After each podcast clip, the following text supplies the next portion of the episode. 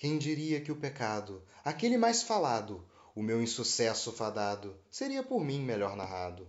Muitos hão de pensar que sou obcecado, outros hão de achar que minto demasiado.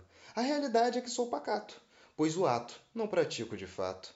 O que digo é da maior veracidade. É notícia de causar vertigem, um livro erótico escrito por um virgem.